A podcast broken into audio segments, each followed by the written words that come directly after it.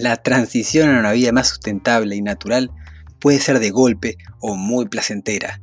Este podcast tiene como objetivo principal ayudarte e inspirarte a diseñar tu vida para que puedas disfrutar del proceso. Bienvenidos a Aventura Permacultura.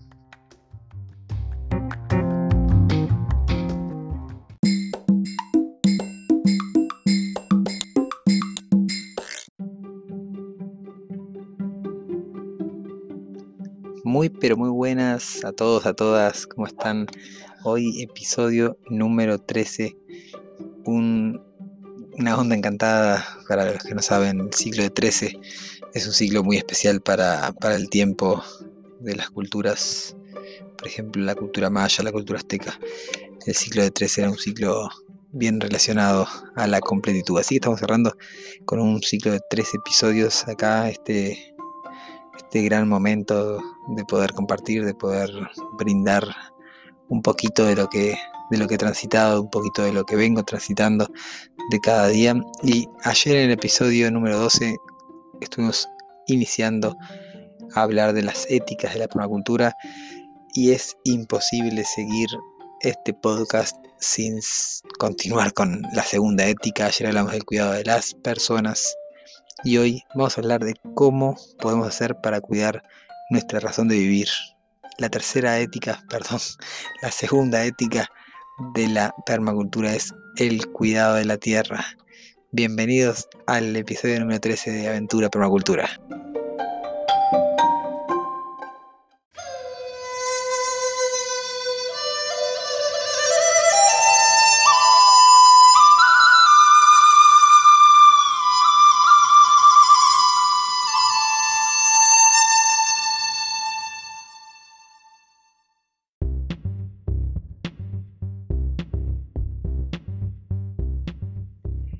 Hace ya seis años estaba manejando por la ruta 5 de nuestro país, que es una ruta que atraviesa de sur a norte, de norte a sur, eh, partiéndolo en dos eh, al país, que el pequeño país es la ruta quizás más larga de todo Uruguay.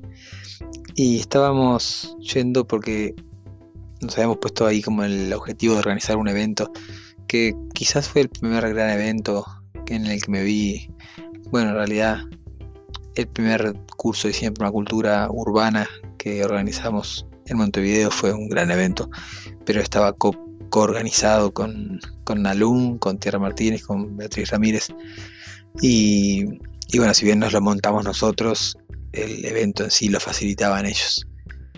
Este evento era un carnaval de permacultura y lecturas de aura que organizamos en, en la tierra de Valle de la tierra de Leo, un gran, gran querido hermano que nos abrió sus puertas en ese momento para, bueno, para poner este pulso, para organizar un, un, evento lindo, un encuentro lindo que iba a ser como después del encuentro nuestro venía un encuentro de comunidades, el cual también estuvo bien, bien bonito por lo que me contaron. Pero bueno, eh, antes de ir al evento estuvimos yendo un par de veces antes a, la Tierra y recuerdo que en una de esas ocasiones, la primera, quedé boquiabierto porque fue la primera vez que, que vi el monocultivo, el gran monocultivo de eucalipto que se está propagando por nuestro país.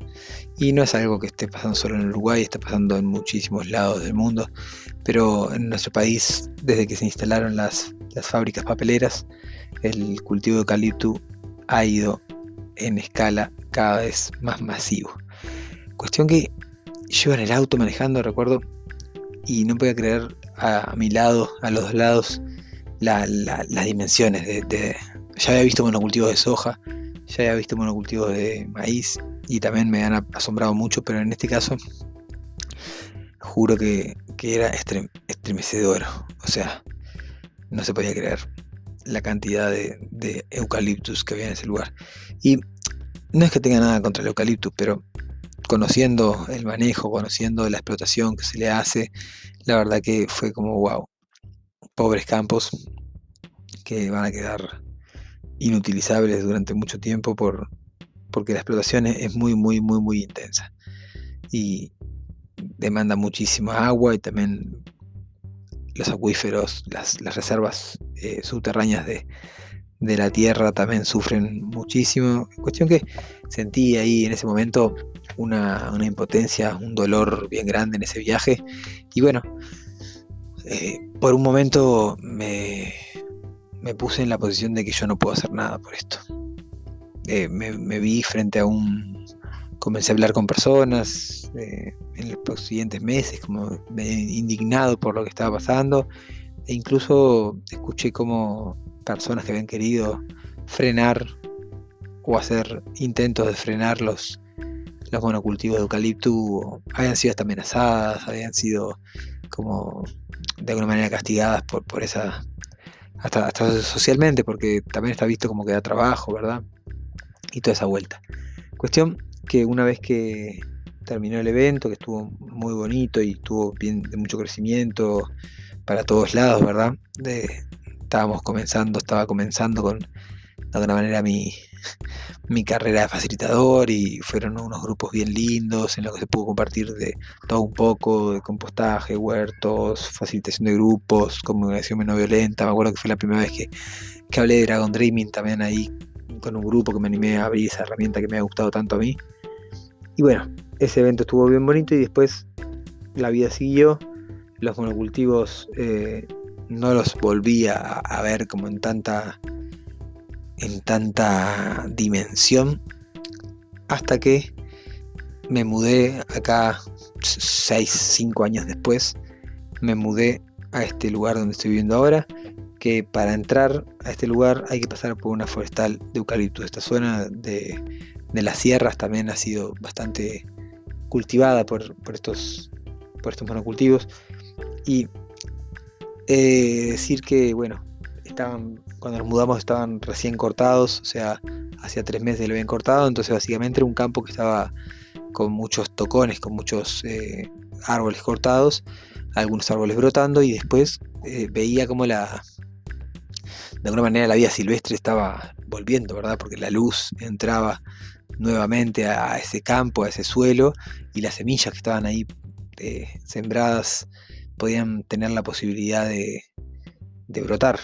Más, además que la lluvia y que los eucaliptos no estaban en, una, en un momento tan demandante, entonces empezó poco a poco a crecer toda una vegetación silvestre, ¿verdad? Del monte nativo que, que se veía que era como muy esperanzadora, ¿verdad? Si bien sabíamos que los eucaliptos iban a crecer, iban a crecer en un, entorno diferente al que fueron plantados ellos al inicio. Cuestión que poco menos de un mes después, o sea, ya con los eucaliptos con cuatro meses aproximadamente de rebrote, eh, en una reunión estábamos en Domo Tortuga, en un espacio cercano aquí, y, el, el, guardián de Domo Tortuga, Miguel, comenta que le ha llegado un mensaje esto estamos hablando que era un fin de semana, un sábado. Le ha llegado un mensaje de uno de los miembros de, otra comunidad que iban a, fumigar los eucaliptos. Todos quedamos, ¿what? Como, es imposible, ¿cómo te van a avisar un sábado? Cuestión que ahí viviendo en esa situación por dentro, otra vez los eucaliptos me estaban trayendo así como la, la oportunidad de decir, bueno, yo puedo hacer algo o no. Y en ese momento fue como, sí, claro que puedo hacer algo.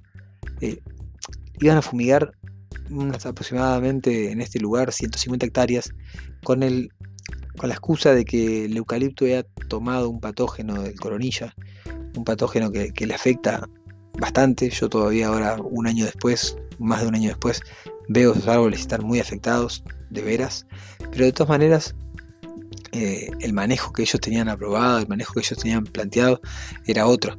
Y ellos planteaban fumigar con un caldo que, incluía glifosato y, dos eh, químicos más, dos tóxicos más que iban a ir a la, tierra y que estamos en un terreno súper pedregoso, súper pendiente. Todo ese veneno iba a ir a parar por, por escurrimiento a las aguas, a las cañadas que nosotros tomábamos el agua. Somos unas 10 familias aproximadamente que dependemos de esa agua y, en ese momento fue como, no, o sea, esto está mal y no lo vamos a permitir. Entonces formamos un grupo de vecinos y, nos, pusimos así como a, bueno, a denunciar para todos lados, eh, de manera muy igual como discreta y silenciosa, pero denunciando en, los lugares que había que denunciar y también comunicación con la, empresa forestal y comunicación con, la empresa certificadora de, la certificación FCC. Cuestión que empezamos a hacer un poco de presión y logramos que se postergue. Así estuvimos aproximadamente un mes y medio en los cuales cada día podía venir un... Cada día teníamos la sensación de que podía llegar a venir un, una camioneta y comenzar a fumigar. Tuvimos reuniones con, con todos equipos técnicos de las empresas en las cuales, bueno, como que ellos eh, nos mostraban que, ellos estaban para cuidar la tierra y la relación con las comunidades, pero en los hechos eso no, se veía. Y hasta, me acuerdo de la, la cara del, de la persona particular tercerizado que, que, estaba encargado de la fumigación y era como, este es el momento ideal, dijo. como los árboles están pidiendo. ¿Cómo? ¿What? ¿Cómo estás pidiendo que los mates? No, tiene sentido. Y bueno, cuestión que a, través de varias conversaciones y negociaciones logramos frenar las fumigaciones. Eh, el organismo estatal acá que regula todo el...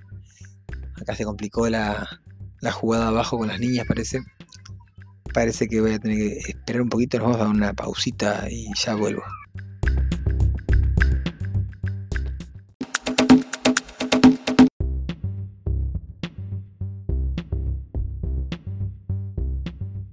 La vida en familia con dos niñas de, 5 y 3 años puede ser un poco ahí impredecible. Bueno, cuestión que estuvimos un mes y medio, quizás dos, intentando que aborten la misión de fumigar. Ya se venía dando esta, este modelo de, de, cambiar la cepa de eucalipto, de cambiar la genética por una genética modificada, que seguramente que sería más rápido claramente va a resistir este, esta amenaza del patógeno, ¿verdad? Gracias a sus estudios en laboratorio y sus modificaciones. Entonces, eh, yo estoy viendo ahora cómo, cómo ese otro eucaliptus crece de una manera abismal comparado con esos otros eucaliptus que son de rebrote. Pero a raíz de todas estas conversaciones logramos que, se abra la opción de la compra y así nosotros eh, en nuestra comunidad a, nos pusimos como, como meta lograr comprar ese campo y, bueno, para frenar que, esa fumigación sea efectiva, ¿verdad? Entonces en ese momento se, cerró de alguna manera la, la, aquel ciclo que se abrió en ese momento donde yo dije no puedo hacer nada. Y bueno, la vida, la naturaleza me dio una segunda oportunidad de decir sí puedo hacer algo. Puedo, puedo hacer algo. Desde mi lugar puedo hacer algo. Lo cierto que en el medio tuve bastantes aprendizajes relacionados con, que en realidad siempre podemos hacer algo. Por ejemplo, recuerdo a Sammy, un amigo eh, mexicano, no, chileno. Hoy es día de, día de bloopers, será por la hora. Nunca había grabado el podcast a esta hora tan tarde. Son las 7 pm y casi siempre lo grabo a las 11 de la mañana. Ya las, neuronas son las mismas, sepan disculpar quien esté por ahí escuchando. Y, recuerdo que Sammy me dijo algo muy, muy sabio y muy, muy hermoso, también muy esperanzador, que era como mientras que no encuentres la tierra, así mientras que no encuentres dónde enraizar, que, que, siembre paraísos, que siembre lugares hermosos en donde pase, por donde pase. Y lo cierto que en, que en estos siete años que demoramos en, encontrar la tierra para plantar los árboles en donde los vamos a poder ver crecer, yo no quiero exagerar, pero estoy seguro que planté más de 100 árboles eh, en distintos lugares del mundo, en distintos lugares de Uruguay, y, también mucho más de 100 semillas en personas, eh, muchísimo más de 500 o 1000 creo, pero, pero muchísimas contactos con personas que, logré de alguna manera contagiar, inspirar, eh, motivar a que, a que se pueda hacer algo para cuidar el planeta.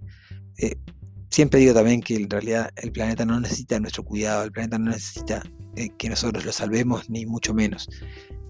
De todas maneras, igual siento que podemos hacer eh, algo para apoyar la regeneración que está todo, todo el tiempo sucediendo en el planeta. El planeta todo el tiempo se está regenerando, como lo hace nuestro cuerpo, como lo hacen las, los demás eh, seres naturales, ¿verdad? Y el planeta está todo el tiempo haciendo ese esfuerzo para, regenerarse, para reproducirse. Si no, miren la naturaleza, miren eh, el caso este fantástico que siempre ponen por ahí de Chernobyl, ¿no? Como el planeta está todo el tiempo regenerándose, no necesitamos nada hacer nosotros para eso. Pero capaz que podemos dejar de hacer para que no, para destruir, ¿verdad? Entonces, bueno, la invitación de hoy es a, observar durante nuestro día a día cómo nosotros cuidamos la tierra, cómo nosotros eh, generamos actividades, rutinas que sean regenerativas, ¿ok? Si estamos plantando, si estamos cuidando relaciones, si estamos fomentando buenas prácticas, estamos dando el ejemplo de, por ejemplo, de llevar la más básica, una, bolsa chismosa, una bolsa de tela al supermercado, o si seguimos comprando con un montón de bolsitas, o si seguimos consumiendo los productos estos que vienen así envasados con 200 gramos de, maní en una bolsita o así, ese tipo de cosas, ¿verdad? El cuidado de la tierra es tan amplio como, como su imaginación se los puede se los puede imaginar, pero bueno, eh, ya sea cultivando orgánico, ya sea cuidando semillas, ya sea sembrando árboles en espacios públicos. Hay una variedad de, compostando, investigando acerca de, energías eh, apropiables o apropiadas, renovables. Hay infinidad de maneras en las que podemos cada uno desde nuestra especialidad hacer un, ese, el famoso granito de arena, ¿verdad? Hay esa frase que de Seyman creo que era, que decía como si, pudiésemos ver el, efecto a largo plazo de nuestras pequeñas acciones, no, no dudaríamos en hacerlas. Entonces, bueno, eh, aunque, no lo podemos, aunque no lo podemos ver, sepamos que si todos ponemos esa, ese, esa pizca de sal, seguro que vamos a hacer una rica, una rica masa. Seguro vamos a lograr algo muy bonito. Seguro que vamos a lograr hacer un cambio que nuestros hijos, nuestros nietos o los hijos de los hijos de los hijos de nuestros nietos podrán disfrutar de un planeta por lo menos como el que nosotros recibimos. Les dejo por acá un abrazo bien grande desde la casi noche de Uruguay. Nos vemos mañana en otro episodio de Permacultura Aventura. ¡Wow! Otro blooper del día de hoy. Nos vemos en el décimo cuarto episodio de Aventura Permacultura. Chau, chau, chau.